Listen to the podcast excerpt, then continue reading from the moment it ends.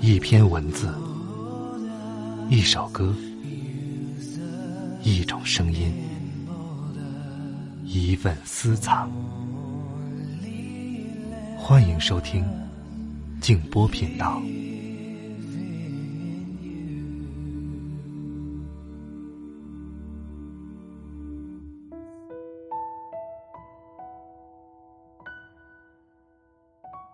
人生不过如此，且行且珍惜。自己永远是自己的主角，不要在别人的戏剧里充当配角。晚上好，朋友们，欢迎来到静波频道。刚才这段话出自林语堂。这两天有一个新闻让人看了挺心痛的，就是冰花男孩。我相信很多朋友也看到了他的照片。男孩七八岁的模样，看着是刚刚赶到学校。他的头发由于寒冷和水汽结成了冰花，满头白色。一双又黑又皴的小手放在白色的作业本上，显得那么的刺眼。我们很容易通过这些照片联想到这个孩子日常生活的状况，也很容易和我们身边的孩子们做对比。在这种强烈的视觉冲击下，你会感觉，人生真的是不公平的。冰华男孩的命运也许会因为这些照片而改变，但是，还有多少个幼小的生命个体，还挣扎在生活的边缘？今天，就让我们通过几个普通人的平凡故事，来感受生命当中的生生不息。建议大家可以找到图文消息，边看边听，可以通过微信公众号搜索添加“静波频道”，找到历史消息就可以了。一起来听，命运冷若寒冬，你却暖如春风。作者：刘娜。他大概七八岁的模样，和我的孩子差不多大。那张传遍全网的照片。他穿着单衣，站在设施简陋、生源稀疏的教室里，头发和眉毛都结满冰花，耳朵和小脸被冻成紫红色，明亮的眼神里却透着坚定执着。那是他和突降的气温在四点五公里山路决斗的结果。他不顾寒霜，步行一个多小时到校考试，不服的冰霜就在他的头顶上安了窝。如果没有老师的随手一拍，抱着手机刷屏的很多人，大概已经忘了，大山深处偏僻乡野，像他这样的孩子还有很多。他的校长说，不想曝光他的名字，也不愿有人刻意为他捐款。广大贫困地区，如他这般的少年，都在粗粝中生活，都不曾忘记拼搏。小小如他者。未曾想过出名，就像他觉得冰花盛开头顶再寻常不过。但看着他满头的白发和满手的冻疮，很多人还是隔着屏幕哭了。多少城里的孩子，上学车接车送，回家暖气空调，三餐鸡鸭鱼肉，每天锦衣华服，日日父母陪伴，却还嚷嚷着。我不想上学。他身居大山深处，被称为留守儿童，难有暖衣热饭，天天长途跋涉，坚持苦读勤学，不过是不想再重蹈父辈卑微的命运，有朝一日能像城里人那样生活。是的，命运向来不公，有的人生而富贵，有的人自幼贫弱。如果，你不被偏爱，就只能奋力一搏。这个冰花盛开头顶的少年，不过是中国众多留守少年当中的一个。感谢他用一身严寒，让我们在集体感动当中陷入思索。第二个故事，他。戴着眼镜，二十多岁的样子，是一名郑州的快递小哥。寒冬天气，送外卖的间隙，他坐在电动车上，抓紧时间看考研书籍。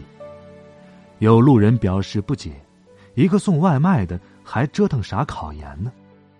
面对质疑，他像送外卖时一样好脾气。哈，试试呗，大不了明年再来。干啥事儿都要有平常心呐。说完，又专心看书去了。这是在刚刚过去的考研季发生的真事儿。在决定前途的大考面前，有的人能坐在宽敞的教室看书，有的人能窝在舒服的家中备战，有的人能上点石成金的辅导班，也有的人掏点钱就能成为研究生，而有的人只能在工地上。在窝棚里，在送外卖的间隙，见缝插针的复习。出身和起点的差别，境遇和现实的残酷，决定了命运的不公和当下的无奈。请不要用你的标准去看待别人，也不要用你的经历去理解人生。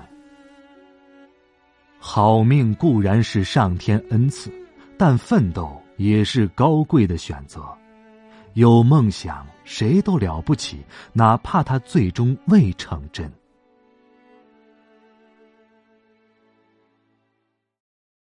第三个故事，他叫刘国栋，山东菏泽人，刚满十八岁，患有脑瘫，自幼由年迈的奶奶抚养。因为过早辍学，他十岁就开始摇着身体、跛着脚去捡垃圾、卖废品补贴家用。奶奶日益年迈，他一天天长大，身体的残缺并没有影响他对责任的担当。他自学电脑，熟练操作，并和奶奶一起饲养绿色柴鸡，拌食、喂养、收蛋，勤奋，样样在行。还利用网络玩起线上线下双管齐下的销售模式。遇到一些和他一样困苦艰难的人，他还颤巍巍的走上前，捐出一点爱心。有记者去采访他，他含混不清又坚定有力的说：“奶奶，你活大大的年纪，好让我伺候你。”生而残缺的少年，贫穷衰弱的老人，在艰辛不公的命运面前，搀扶起各自的人生。你养我长大，我陪你变老，哪怕我残障羸弱，但我爱你的心却是完整的。我不抱怨上苍让我失去了什么，我只知道你的爱，已让我拥有很多。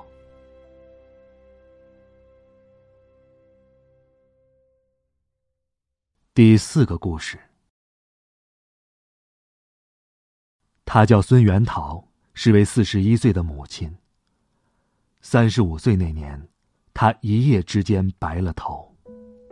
这位来自湖北新化的女人和丈夫一起在贵州安顺打工，为了不让儿子再当留守儿童，六年前她把他接到身边读书。谁料，孩子在上学路上被车撞倒。昏迷不醒，就连医生也断定没有生还的希望。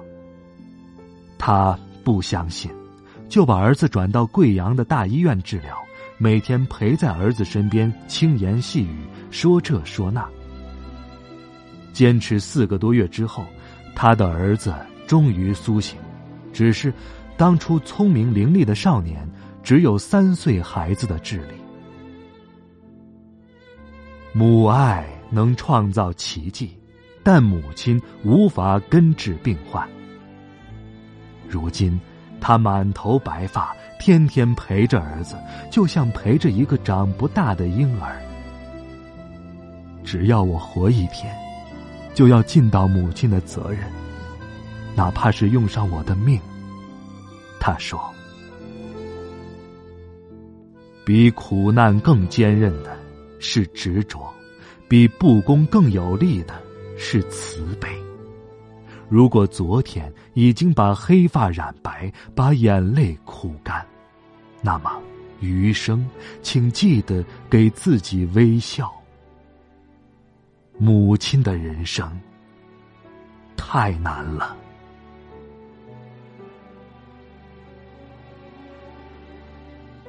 第五个故事，她叫杨丽，是九零后，也是一位断臂女孩。四岁那年，漂亮的杨丽被高压线电中，失去双臂。从黑暗的深渊里爬出来之后，她开始锻炼身体的柔韧性和双脚的灵活性，弥补失去双手的残缺和不便。如今。他不仅能用灵巧的双脚洗脸、化妆、写字、上网，还能做饭，并凭借顽强的毅力考上了安徽农业大学。不久前，他开始尝试网络直播，用乐观积极的精神引领更多残疾人与健康者珍惜生命、活在当下，陆续拥有百万粉丝。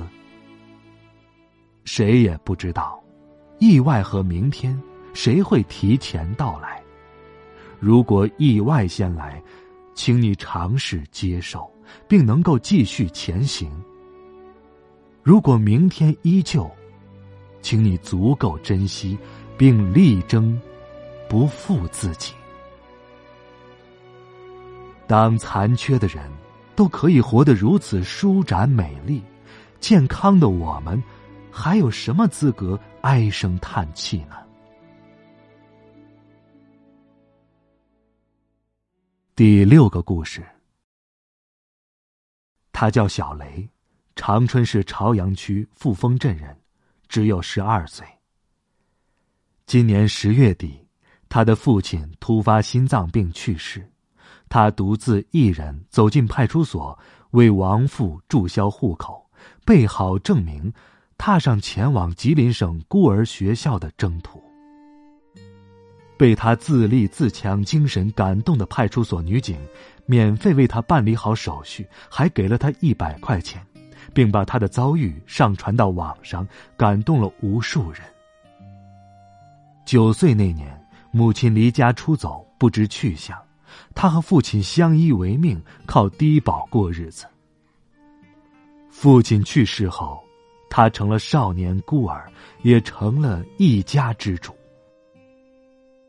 这世上十二岁的少年何其多，有的仍在父母怀里撒娇邀宠，有的拿着父母的血汗去给主播打赏，有的在校园内外荒度光阴，但也有人早早担负起生命当中不该承受之重。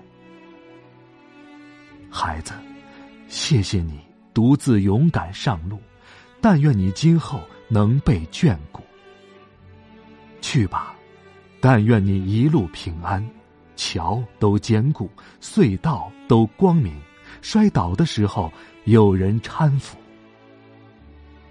不要感谢命运的薄情，但要记得感谢自己，没有服输。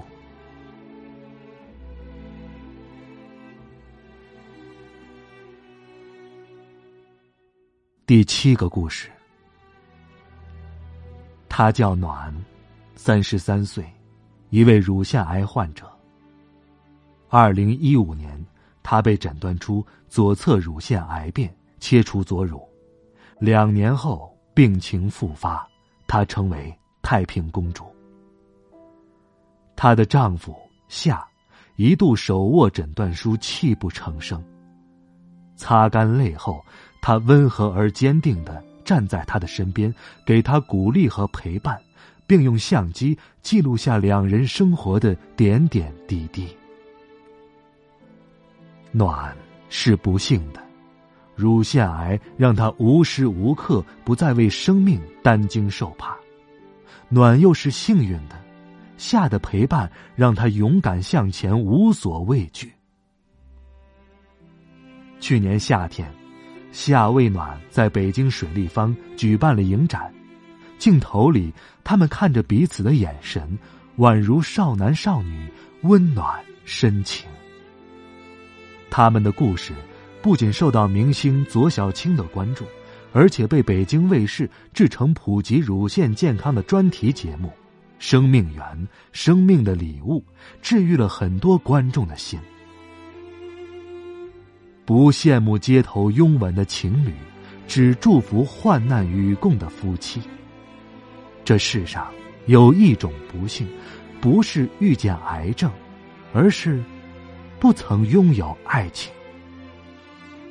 愿所有失去的乳房都能战胜死亡，从此后日子都是幸福的模样。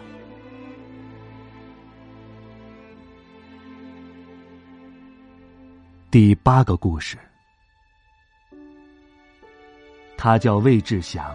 四川资阳人，生命永远停留在二十三岁，却让五个人获得重生。去年十月份，他在外出的时候遭遇车祸，不幸脑死亡。他的农民父亲悲痛之余，毅然决然的做出一个决定，把他的器官捐献出去。捐了，不管在哪个人的身上。就像我的儿子还活着。小魏的父母说：“经过评估，魏志祥的肝脏、一对肾脏和一对眼角膜符合捐献条件，可以让三名重症患者重获新生，两名眼病患者重见光明。生命以痛吻我，我却报之以歌。如果不公的命运。”非让骨肉分离，但就选择另一种方式在一起。一个家拯救五个家，是大义大爱换来的不幸中的万幸。最后一个故事，他叫江乐，是河北保定四年级的学生，也是一位小白癜风的患者。他身患白癜风之后，看到父亲为了给自己治病，总是去工地拼命干活，就悄悄的用墨水将身上的白斑掩盖住。他在作文中写道：“爸爸努力挣钱给我看病，爸爸挣钱好辛苦，在工地上会流很多汗。我就是想多涂一点墨水，这样爸爸。”就可以少流一些汗水，妈妈也会少一些泪水了。他的作文被传到网上之后，网友称他“墨水男孩”。中国儿童少年基金会的告白行动向他伸出援手，他获得救治。每个家庭都有不为人知的艰难，孩子。谢谢你这么小就懂得为父母分担。病患面前，谁都想选择躲闪，但一家人在一起，办法总能多于困难。你若是好人，最终会有吉祥。命运冷若寒冬。你却暖如春风，唤醒沉睡希望，争取自己公平。你若生而贫穷，身无五彩衣，脚无水晶鞋，那就把每件事儿做成自己的名片，当一个灵魂闪光的人。你若身有残缺，四肢不健全，心智若常人。那就走更远的路，流更多的汗，有一颗高贵完整的心。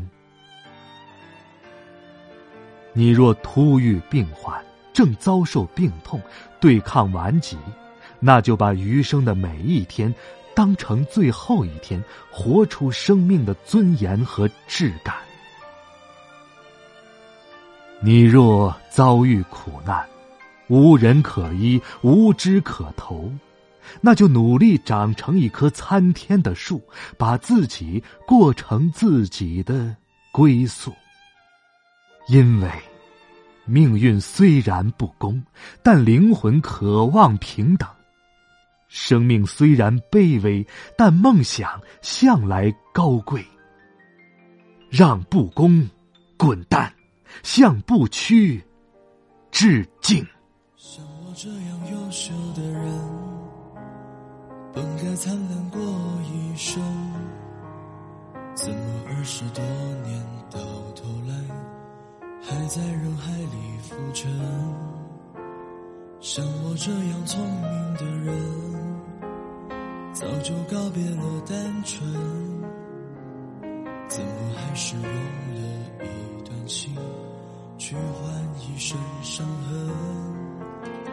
像我这样迷茫的人，像我这样寻找的人，像我这样碌碌无为的人，你还见过多少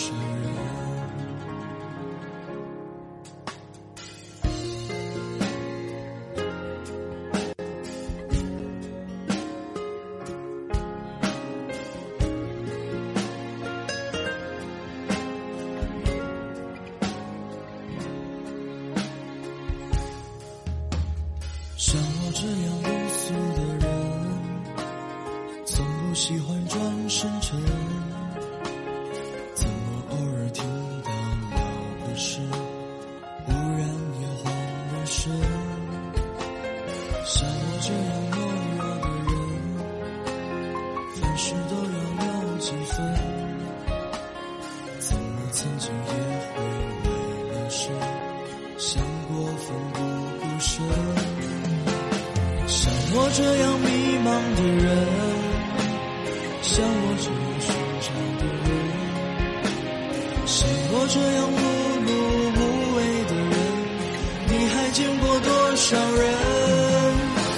像我这样孤单的人，像我这样傻的人，像我这样不甘平凡的人，世界上有多少人？像我这样莫名其妙的人。会不会有人